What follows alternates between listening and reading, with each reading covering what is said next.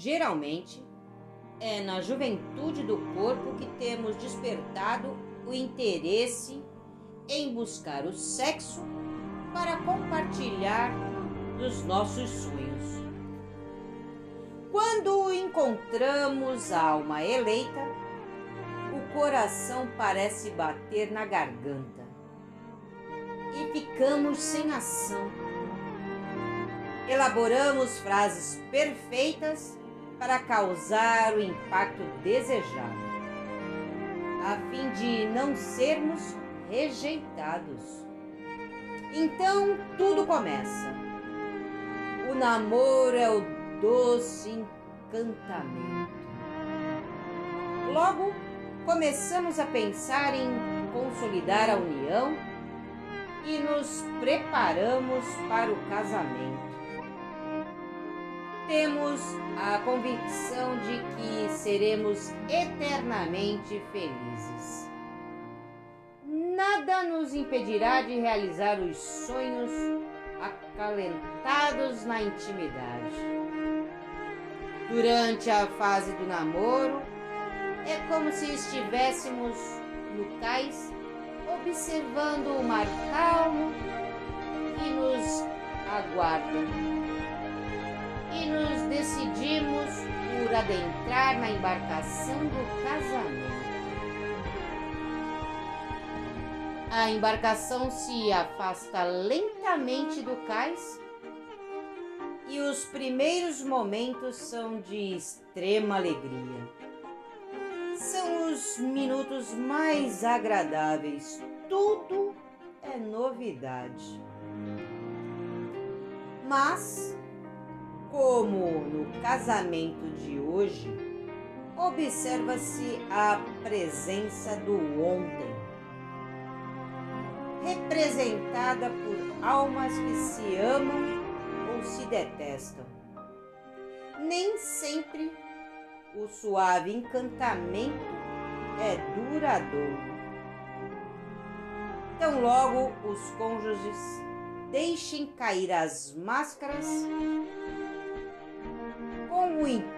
de conquistar a alma eleita, a convivência torna-se mais amarga. Isso acontece por estarem juntos, espíritos que ainda não se amam verdadeiramente. E é o caso da grande maioria das uniões em nosso planeta.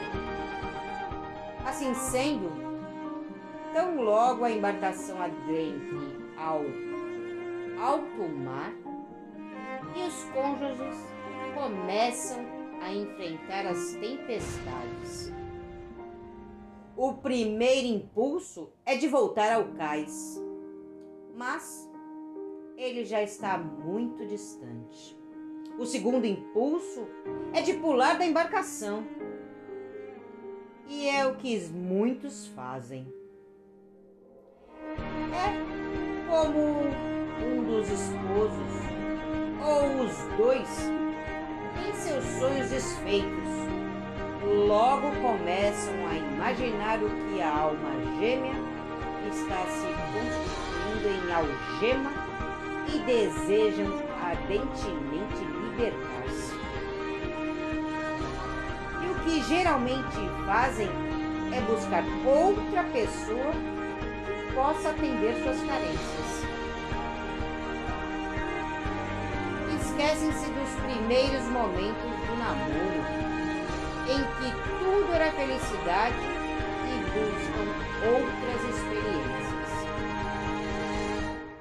Alguns se atiram aos primeiros braços que encontram à disposição, para logo mais sentirem novamente o sabor amargo da decepção. Tentam outra e outras vezes e nunca acham alguém que tenham seus anseios de felicidade. Conseguem somente infelicitar e infelicitar-se na busca de algo que não encontram. Se a pessoa com quem nos casamos não é bem o que esperamos, lembremos-nos de que, se a escolha foi feita pelo coração, sem outro interesse qualquer, é como essa pessoa que precisamos conviver para aparar as arestas. Lembremos-nos de que na Terra não há ninguém perfeito e que nossa busca por esse alguém será em vão. E se houvesse alguém perfeito, esse alguém estaria buscando alguém também perfeito que certamente não seríamos nós.